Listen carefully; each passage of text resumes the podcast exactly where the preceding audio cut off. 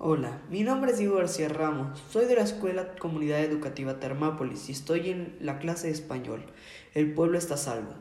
Wigeta, un viaje mágico de Vegeta 777 y Willy Rex.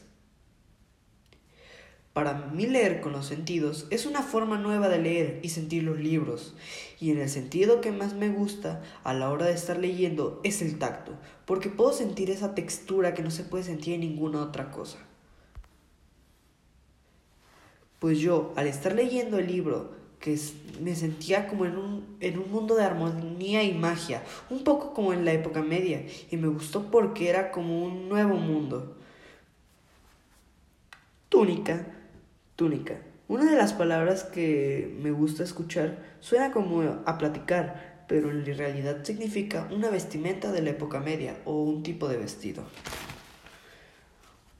Un aroma que me recuerda una escena es cuando estaban en el bosque, recordando, recolectando semillas y me dio un aroma a pino y a pasto, un, un aroma dulce y me recordó cuando yo era pequeño y fui a la, a la primavera en Jalisco, Guadalajara.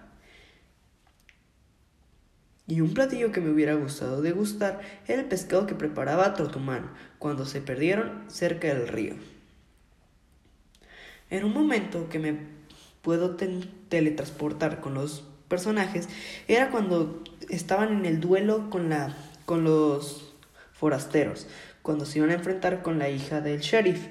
Ahí me sentí toda la textura de la arena, el calor del sol y esas texturas.